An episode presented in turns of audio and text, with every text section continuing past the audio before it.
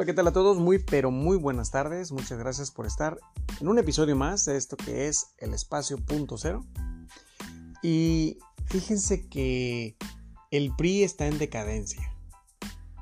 El señor Alito Moreno no ha podido mantener un número de gobernaturas desde el inicio de esta nueva administración y sigue perdiendo y sigue perdiendo más gobernaturas eh, vemos en los diferentes debates que de repente está apareciendo en los que el ataque hacia Morena y, hacia, sus representantes pues es constante y sonante y dice que realmente ellos son los traidores a la patria y que los que votaron a favor de México son los periodistas y supuestamente que se encuentran en un momento muy muy este próspero para su partido. Eh, pero la verdad y la realidad, y que son datos duros, pues lo que estamos viendo en los diferentes medios, eh, las diferentes redes sociales, en las noticias, y lo que se está exponiendo últimamente en los audios de las llamadas que él hizo en su momento a otros gobernantes eh, y parte de su equipo del Partido Revolucionario Institucional en cómo están utilizando recursos económicos para sobornar y para eh, alentar a que su partido trate de repuntar las pérdidas de esas gobernaturas que han pasado eh, pues desde el 2018, eh, especialmente hace dos años cuando se llevaron a cabo las elecciones para gobernadores más grandes de nuestra historia, que fueron 15 gobernaturas, de las cuales 11 bueno, que se dice que fueron 12 las que ganó Morena, eh, dos el PAN y una el PRI. Entonces, eh, es todo un mundo muy complicado en el que eh, pues el PRI se encuentra en una situación no favorable.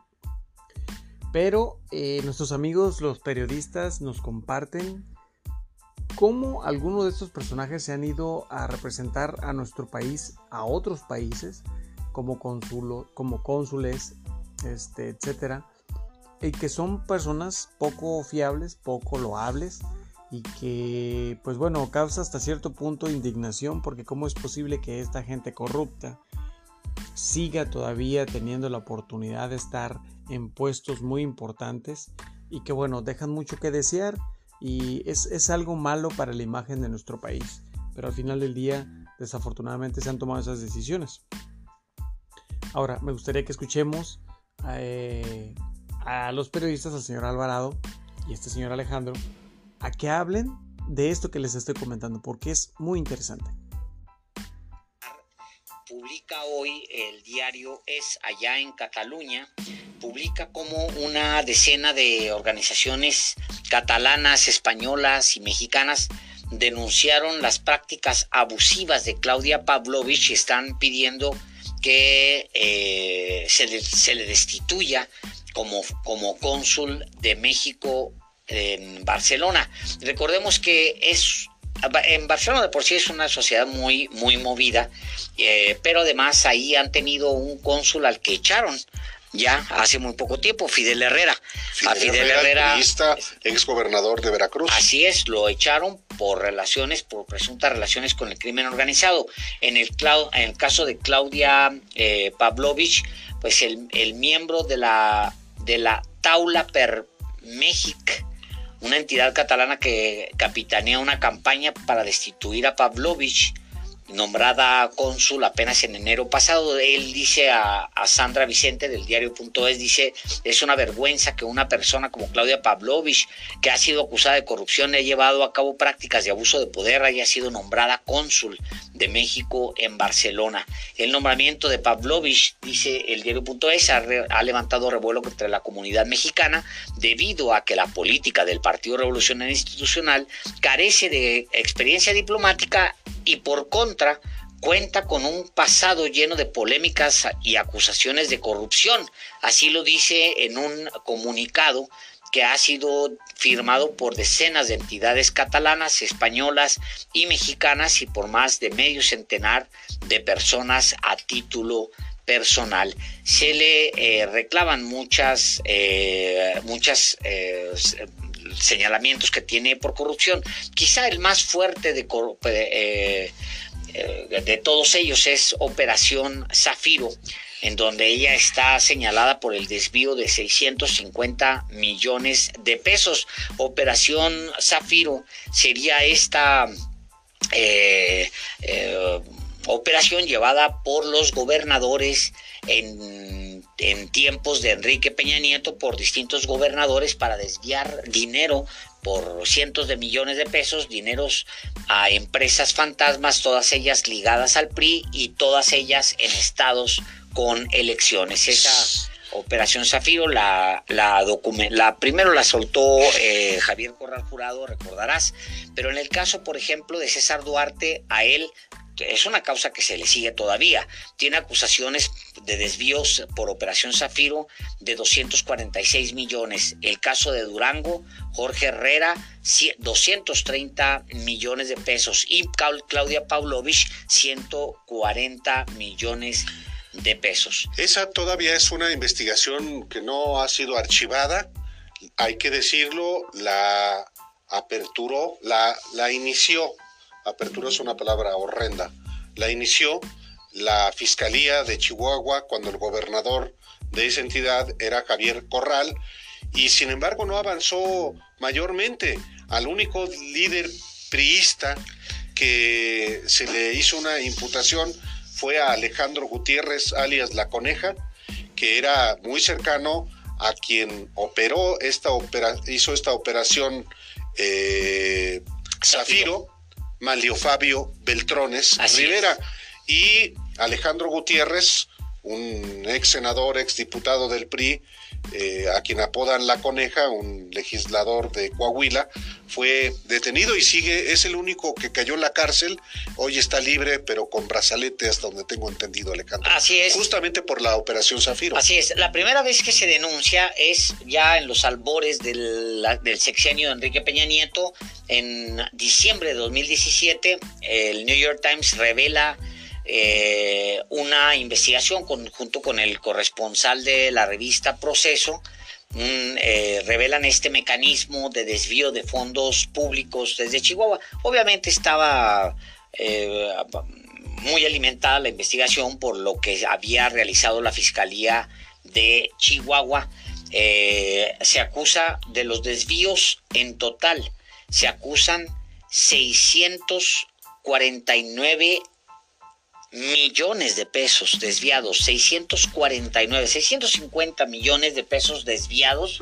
Imagínese usted, eh, está incluso la Ciudad de México, Miguel Ángel Mancera está señalado, está señalado Erubiel Ávila, también está señalado los entonces gobernadores de Colima, Morelos, Sonora, Durango y Chihuahua, y efectivamente el único detenido es este Alejandro Gutiérrez Gutiérrez, eh, la coneja, y eh, pues hay montones de empresas fantasma señaladas en esta investigación y todo para apuntalar eh, elecciones del PRI, de ese PRI del que hoy, por cierto, le vamos a hablar le vamos a hablar mucho. Bueno, pues el tema es que la, hay una decena de entidades allá en en España, en, particular en Cataluña, hay eh, que están eh, pidiendo la destitución de Claudia Pavlovich, la cónsul en Barcelona, por eh, presuntos actos de corrupción y señalamientos. Yo la, toda la información que tengo de ella es mala, es, es mala, mala. Platicando con, la, con los padres de los, del, del, del ABC, de la guardería ABC, de los 49 niños, nos decía, una de las madres nos decía que esta mujer se amparó para no recibirlos. Imagínate tú qué sensibilidad, o sea, cómo te amparas siendo gobernante para no recibir a una familia de dolientes, pues híjole. Sí, sí, es un personaje eh, la ex gobernadora Claudia Pavlovich, muy consecuente lo que han sido pues la mayoría de las autoridades del PRI, eh, gobernadores eh, ladrones. Y a mí, por supuesto que no me gustó que el presidente haya promovido a una mujer con esta biografía como representante de México en Barcelona. Tampoco me pareció eh, adecuado que un personaje como el ex gobernador de Sinaloa eh, también sea embajador de México en España. Y tampoco me gusta que otros personajillos como Juan Sabines, ex gobernador de Chiapas, sea cónsul en Orlando y otros impresentables como representantes del de, México en otros países. No me gusta, por ejemplo, la eh, cónsul en, allá en Turquía, eh, una periodista eh, que a mi juicio no es ejemplo de periodismo, pero pues, obviamente esa es una opinión personal y el presidente está en su derecho y el Senado también de hacer esos nombramientos del mismo derecho que tengo yo de decir a mí no me parece que sean dignos representantes de México en otros lugares, pero bueno, eh, rápidamente, nomás para, eh, mando un saludo a Dani Suárez, estudiante de Ciencias Políticas, fan de los periodistas, hoy es su cumpleaños y le mandamos un, un abrazo muy fuerte. Señor, hay tema, vámonos a un corte, si a usted le parece. Se trata de la crónica del, pues, ¿qué será? El desbarrancamiento del PRI, una crónica anunciada que se ha venido cumpliendo parte por parte y que se va a cumplir en los siguientes eh, pocos meses, pues, eh, pues así lo dicen casi todas las encuestas, o más bien todas las encuestas. Cuando el Partido Revolucionario Institucional perdió la presidencia de la República en el año 2000, la mayor derrota de su historia, cimentó su regreso al poder en los 21 años que gobernaba. 21 estados. en 21 estados que gobernaba, así es, tenía 21 estados en 2000 cuando pierde la presidencia y desde ahí pues se, se prepara para retomar el poder. Sin embargo, Alejandro Moreno Cárdenas como dirigente nacional lo ha llevado a la indigencia territorial con la pérdida de casi todas las gubernaturas. El único dato positivo de Alito Moreno como presidente del PRI es que en la elección de 2021 subió a 70 diputados federales después de que en 2018 logró apenas 49, pero esto gracias a su sociedad en Va por México que fue tramada, como usted sabe, por el magnate Claudio X González y por Gustavo de Hoyos, expresidente del mayor sindicato de patrones de México, la patronal Confederación de la eh, Coparmex, la, la Confederación Patronal de la República Mexicana. El día de hoy un reportaje de Álvaro Delgado, el día de ayer se publicó y lo puede usted encontrar el día de hoy en sinembargo.mx, eh, detalla que Alejandro Moreno Cárdenas, alias Alito, se perfila a ser el peor presidente de la historia del PRI con la pérdida de ocho de los 12 estados que tenía cuando recibió el cargo en agosto de 2019 y que de confirmarse la derrota, como lo dicen todas las encuestas en Hidalgo y en Oaxaca este 5 de junio, sumaría 10, 10 gubernaturas menos, 10 gubernaturas de 12 que recibió en el año 2019, en agosto de 2019. Solo en 2021, usted recordará, el PRI de Moreno Cárdenas perdió ocho gubernaturas. Sinaloa, Tlaxcala, Sonora, Colima, Zacatecas, Guerrero, San Luis Potosí, Campeche, el estado que él mismo gobernó y cuya gestión está bajo investigación del actual gobierno de Laida Sansores San Román, quien, por cierto, hoy en sus cuentas de Twitter anunció que mañana difundirá un nuevo audio de las tranzas de Alejandro Moreno Cárdenas ha ido subiendo, digo, no, nunca sube hasta las autoridades electorales que eh, ayer dijeron que van a revisar porque tienen una denuncia, no sé qué, pero eh, pues le has funcionado a irlo soltando a cuentagotas a, a Laida Sansores estos audios que no ha dicho cómo los obtuvo, no, hasta donde yo sé, no ha explicado porque todos esos audios son ilegales. Sin embargo, los pudo haber recibido de alguien más. Hasta Alito el peor presidente del PRI había sido Roberto Madrazo Pintado, quien fuera gobernador de Tabasco. En las elecciones de 2003 solo obtuvo 24% de los votos y como candidato presidencial se fue aún muy abajo tercer lugar en 2006, aunque tenía 17 estados gobernados. Hemos preparado un video con esta información de Álvaro Delgado. Vamos a verlo. Alejandro Moreno Cárdenas, alias Alito, se perfila para ser el peor presidente de la historia del PRI, con la pérdida de 8 de los 14 estados que tenía cuando recibió el cargo en agosto de 2019, y que de confirmarse la derrota en Hidalgo y Oaxaca este 5 de junio, sumarían 10 gubernaturas menos. Esta debacle electoral y territorial la comparte Moreno Cárdenas con la secretaria general del Comité Ejecutivo del PRI, Carolina Viallo Austria, la actual candidata al gobierno de Hidalgo, postulada como propuesta del PAN, y esposa de Rubén Moreira Valdés, coordinador de los diputados federales del PRI. Y peor aún, los dos gobiernos estatales que le quedarían, Estado de México y Coahuila, se disputarán el próximo año con un escenario sombrío, porque en uno de los dos deberá ceder la candidatura al Partido Acción Nacional, con lo que de ganar el otro solo tendría una gubernatura de sello netamente priista, y de perder se quedaría sin ninguna. Es decir, ante la elección federal de 2024, el PRI llegaría exactamente como el PRD, sin ningún gobierno estatal y dependiendo solo del PAN, que en las elecciones del 5 de junio se prevé que pierda a su vez los gobiernos de Tamaulipas, Durango y Quintana Roo, para quedarse solo con Guanajuato, Querétaro, Yucatán, Chihuahua y quizá Aguascalientes. Solo en 2021, el PRI de Alito Moreno Cárdenas perdió ocho gubernaturas. Sinaloa, Tlaxcala, Sonora, Colima, Zacatecas, Guerrero, San Luis Potosí y Campeche. El estado que él mismo gobernó y cuya gestión está bajo investigación del actual gobierno de Laida Sansores San Román.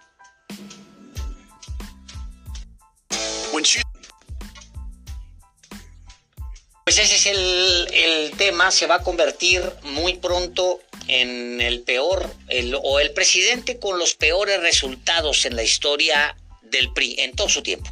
Sí, y ha habido varios presidentes bastante malitos. En este caso se trata de, de alguien que fue electo como presidente en las elecciones internas que hubo en el PRI. La, sus principales contendientes en 2019, Alejandro, pues una ya inclusive es diputada del partido Movimiento Ciudadano. Ivonne Ortega buscó la presidencia del PRI ante Alejandro Moreno Cárdenas y pues ni está en el PRI. Ya está en el partido Movimiento Ciudadana como, como diputada federal, fue gobernadora de Yucatán, eh, gracias al apoyo que le dio Enrique Peña Nieto en su, en su momento. Pero en efecto, Alejandro Moreno Cárdenas, pues es, eh, será seguramente recordado como el peor presidente del PRI. El ex gobernador de Tabasco, Roberto Madrazo, que también fue presidente del PRI, tuvo también pésimos resultados en las elecciones eh, presidenciales del 2006, cuando pues él mismo eh, fue candidato a la presidencia y se derrumbó al tercer lugar. Pero como Alejandro Moreno no ha habido. Es verdad que ha habido presidentes bastante malos. Bueno, ¿quién era presidente del PRI en la elección del 2018, Alejandro? Cuando el PRI se va también al tercer lugar. Era eh, Ruiz Macié. Era Claudia Ruiz Claudia Ruiz Macié, sí, presidenta el salinismo era la sobrina de Carlos Salinas. Ahora, lo que estos malos resultados de Alejandro Moreno Cárdenas, en particular en las gubernaturas, ocho gubernaturas perdidas el año pasado y muy perderá dos, casi seguramente Alejandro, Hidalgo y Oaxaca pero el próximo año hay dos gubernaturas y ya lo hemos platicado aquí, eventualmente puede terminar su periodo como presidente del PRI que vence en agosto del año pasado, un mes después de las elecciones del Estado de México y de Coahuila. En una de esas, efectivamente, deja igual al PRD, por lo menos en cero gubernaturas, porque hasta MC tiene dos. Claro, dos gubernaturas. Son, esas son las razones por, la que, por las que hemos dicho, tú escribías la semana pasada también sobre el tema, sobre lo, lo que hemos dicho, que en realidad Movimiento Ciudadano no tiene prisa para aceptarle y lo va a negar para aceptarle a Claudio X González aliarse a, Va por México. ¿Por qué? Porque conforme pasen los meses, Movimiento Ciudadano se va a ir consolidando, no porque gane Álvaro, ni siquiera, porque no va a ganar, no va a ganar en estas elecciones ni en las del próximo año, nada. O sea, bueno, diputados y cositas ahí, pero en realidad no va a ganar nada. Pero es tal el desbarrancamiento del PRI, que es la segunda fuerza dentro de esa alianza, es tal el desbarrancamiento que el, que Movimiento Ciudadano con las dos gubernaturas que tiene va a llegar al momento de la decisión del candidato para 2024 con una posición más sólida que el PRI. Fíjate nada más lo que son las cosas. Solamente por haber ganado en después de 2018 haber ganado las dos gubernaturas, la de Nuevo León y la de Jalisco. Con eso tiene, no es porque vaya a ganar, pero como va, el PRD ya es una cosa brutal, ya no tiene ni territorio, ya no tiene el edificio que está aquí muy cerca de donde nosotros transmitimos, es un este eh, una casa de fantasmas ahí abandonado, no se ve, no, no, horrible, digo, es, es los signos de la decadencia. el edificio mismo del PRD, pisos vacíos y, o sea, una torre ahí toda destartalada, este, desmantelada digo, no es que no reciban dinero, desmantelar, no sé por qué razón, pero es tal el desbarrancamiento, el PRI, el PRD pues ya, pero el PRI va a una velocidad perdiendo absolutamente todo, que lo que tiene el movimiento ciudadano, que no lo va a perder de aquí a 2024, le basta para poderse convertir dentro de la, de la alianza opositora en la segunda fuerza después del PAN. Y tampoco creas tú que, el PAN, como, este, como sabemos, le va a ir también en lo, en, lo siguiente. Tiene posibilidades de perder incluso bastiones, como ya lo conversamos aquí el viernes. Sí, efectivamente, es, es parte de esta nueva realidad y eh, el PRI en particular está en la hipótesis de, eh, de que el propio Alejandro Moreno Cárdenas, alias Alito, se convierta en el sepulturero del, PRI. Hablaba precisamente yo de cómo Roberto Madrazo eh, salió repudiado después de que, muy mañoso, a la manera en la que también intentó hacerlo Alejandro Moreno, se apodera de la presidencia del PRI y luego salta a la candidatura presidencial. Eso lo y a la manera en que lo hizo también en el PAN Ricardo Anaya. Ricardo Anaya se apodera de la, del PAN a partir de su presidencia y luego controla la candidatura presidencial. Se unge él mismo como candidato presidencial, haciendo también un papelazo. Por cierto, Alejandro, vi un tuit de, Roberto Madrazo criticando, criticando, eh, a, criticando a, a Ebrard, eh, criticando a, a este, a, a, Claudia Sheinbaum. ¿Quién? A Roberto Madrazo. Ah, Robert, sí, sí, sí, lo vi, sí, lo vi. Este, dice, a pesar de que el artículo 134 prohíbe a funcionarios públicos influir en la equidad de los partidos políticos, este fin de semana Adán Augusto López y Claudia Sheinbaum apoyaron a los candidatos de Oaxaca y Tamaulipas. Oficialmente en Morena no respetan las reglas de la democracia. En primer lugar, ¿a, qué artículo 134 se refiere? No dice. ¿De dónde? El 134 de la... ¿De qué? ¿De qué? ¿De qué? De la ley secundaria para el agua potable. En segundo lugar, los, servidores públicos efectivamente no eh, desvían, está, tienen prohibido, prohibido desviar recursos públicos para favorecer a partidos y candidatos. Pero aquí no está haciendo eso el secretario de gobernación y la jefa de gobierno. Van a asisten, asisten a mítines del partido en el que militan, eh, inclusive en el caso de la jefa de gobierno, pidiendo que, le, que no le paguen el día, pero es días y horarios no laborables. Bueno, esto por, por otra parte, yo no entiendo por qué Roberto Madrazo. yo no entiendo por, qué, Roberto Madrazo. No, va, la lengua. O por qué no va apoyar a Carolina Villano en. Pues ¿Por qué no va a, apoyar al alias el truco, el candidato del PRIAN en Tamaulipas? ¿Por qué no va? ¿Por qué no viene Ricardo Anaya? no, ¿Por qué no sale de su escondrijo en el extranjero Ricardo Anaya y viene a apoyar a los candidatos de su partido. ¿Por qué Carlos Salinas no es invitado a que apoye a los candidatos del PRIAN si él inventó al PRIAN junto con Diego Fernández y sigue, de y sigue operando? Álvarez y eh, Carlos Castillo Peraza y sigue operando, pero, pero, no da en la oscuridad. Pero en la oscuridad. ¿Por qué no invitan a Ernesto Cedillo, el padre del FOAPROA, a que haga campaña a favor de los candidatos del PRIAN, que fueron los que convalidaron. Digo, ahorita que todavía tienen PRIAN. Por eso, ¿por qué no. De acabarse. ¿Por qué no invitan a Enrique Peña Nieto, cuya reforma energética ratificaron su apoyo el PRI, el PAN, el PRD y el Partido Movimiento Ciudadano y lo invitan a las campañas? ¿Por qué los dirigentes del PRI que todavía viven, los expresidentes, ¿por qué no hacen campaña a favor de los candidatos del PRIAN?